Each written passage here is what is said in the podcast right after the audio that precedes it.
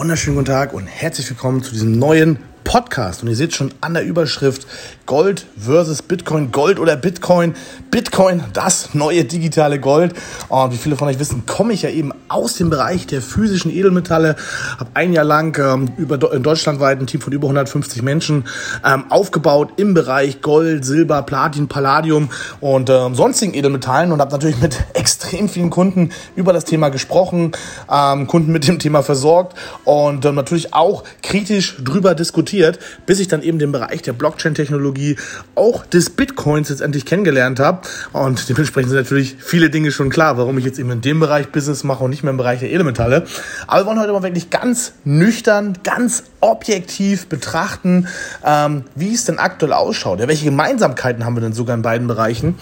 Weil letztendlich war das ja auch bei mir so, dass ich frühzeitig erkannt habe, dass das traditionelle Finanzsystem eben am Abgrund steht ähm, und dass eben klassische Investments bei der Bank, bei der Versicherung eben nicht mehr lukrativ sind, weil in 2020 muss kein Mensch mehr einen Bausparvertrag, eine Lebensversicherung ähm, oder irgendwelche Riester-Sparpläne abschließen, geschweige denn das Geld auf dem Sparbuch lassen. Das sind alles Geldverbrennungen, ja. Deswegen müssen wir uns eben mit alternativen Investments beschäftigen und äh, da funktionieren natürlich Gold, Edelmetalle schon seit Jahrtausenden, ja. Wenn wir uns mal Krisenzeiten anschauen, ähm, zum Beispiel bei der letzte, die letzte große Krise während eine Inflation kam, wo das wurde teilweise das Geld mit Schubkarren ähm, zum Bäcker oder zum, äh, zum Einkaufen dementsprechend getragen wurde, weil das Geld einfach nichts mehr wert war. Ähm, da hat man dementsprechend den kleinen Goldbarren gezückt und konnte so eben seinen Wochen- oder seinen Monatseinkauf finanzieren ähm, oder lange Zugreisen oder so irgendwas finanzieren, ja. Ist das noch zeitgemäß in 2021? Natürlich nicht. Natürlich läuft jetzt keiner mehr mit einem 1 Gramm Barren rum, der mittlerweile auch schon 60 Euro wert ist und versucht damit irgendwo zu bezahlen, ja. Aber wir, wir fangen erstmal mit der Wertsteigerung an, ja. Wir fangen erstmal mit der Wertsteigerung an. Ähm, Gold, die letzten, wenn wir uns die letzten 20, 30 Jahre durchschnittlich anschauen, haben wir durchschnittlich 4 bis 6 Prozent gemacht im Jahr. Das entspricht quasi einem Inflationsausgleich, ja. Also, auch da besser als, wie gesagt, das Geld bei der Bank zu lassen, auf dem Sparbuch definitiv hat man mit Gold deutlich mehr Gewinne gemacht. Wie sieht es bei Bitcoin aus? Ich glaube, äh, ja, ich wenn wir uns alle Investments anschauen, alle Aktien, dann war der Bitcoin das beste Investment der letzten zehn Jahre absolut. Und ähm, um auch direkt auf den nächsten Punkt zu kommen, wie entsteht das überhaupt? Wie entsteht überhaupt eine Wertsteigerung? Aufgrund einer höheren Nachfrage und einem begrenzten Angebot. Ja?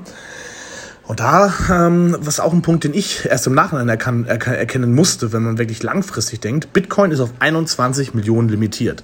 Das ist so im White Paper festgelegt, das ist so programmiert. Es wird niemals mehr Bitcoin als 21 Millionen geben. Alle vier Jahre halbiert sich sogar noch die Anzahl der produzierten Bitcoin und damit wird das Angebot immer kleiner und die Nachfrage in der weltweiten Massenadaption steigt natürlich enorm. Ja? Wie ist es bei Gold? Gold ist ja auch ein knapper Rohstoff, sagen wir immer. Aber was passiert gerade? Gerade werden neue Abbaumethoden erschlossen. Ja? Der Weltraum ist gigantisch groß. Ja?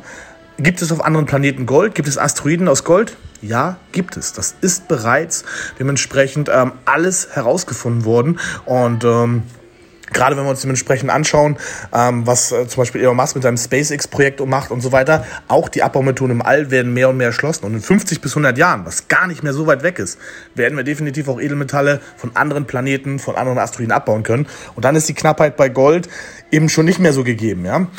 Ähm, dann natürlich, wie ist es beim An- und Verkaufspreis? Weil das wissen ja viele Menschen gar nicht. Wenn ich jetzt in Bitcoin kaufe, ja, aktueller, ich kaufe mir einen Bitcoin als Beispiel, 50.000 und der steigt jetzt morgen auf 55.000, ich verkaufe ihn morgen für 55.000, dann habe ich 5.000 Gewinn gemacht.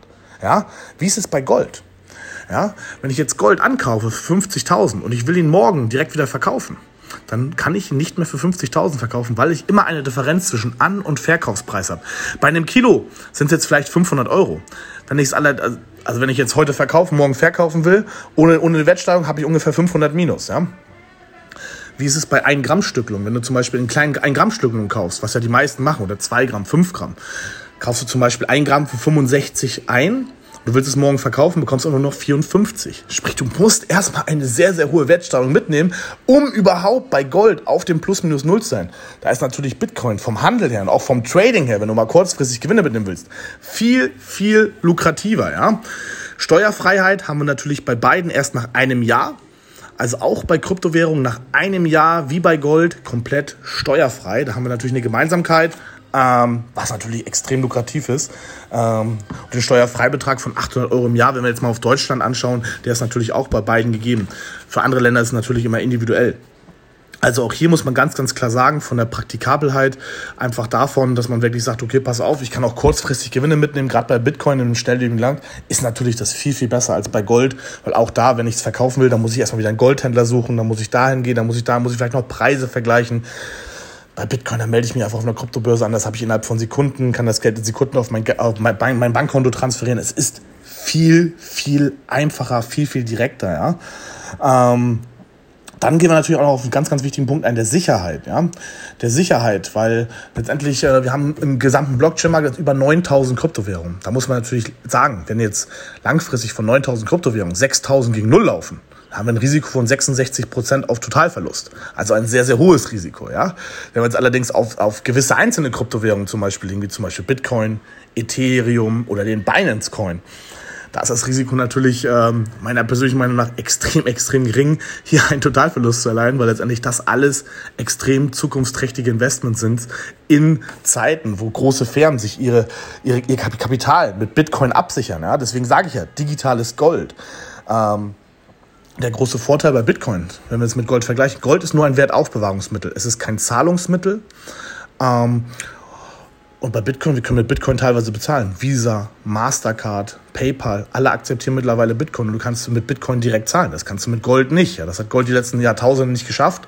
Und Bitcoin hat es innerhalb der letzten zehn Jahre geschafft. Ja, und die Akzeptanz wird ja größer, größer und größer. Ja. Ähm, dann natürlich auch zum Kostenverhältnis, muss man natürlich auch ganz klar sagen. Du kaufst Gold natürlich immer bei einem Goldhändler, der sich immer einen Aufschlag da natürlich irgendwo drauf macht. Dann musst du auch vergleichen, gerade wenn du es privat kaufst, hier und da. Ähm, bei Bitcoin ist es ja meist auch noch so, wenn du Bitcoin irgendwo privat von jemandem kaufst, dass du noch einen gewissen Discount sogar bekommst. Ähm, also alles in allem, all diese Punkte, die ich jetzt gerade hier kurz und knapp in sieben Minuten genannt habe, ja, lässt einfach dich schon erahnen, dass in der Zukunft, ja, natürlich Gold immer ein Bestandteil sein wird, aber langfristig definitiv Bitcoin Gold ablösen wird. Wenn wir uns von der Marktkapitalisierung anschauen, Gold bei 10 Billionen, Bitcoin gerade mal bei einer Billion.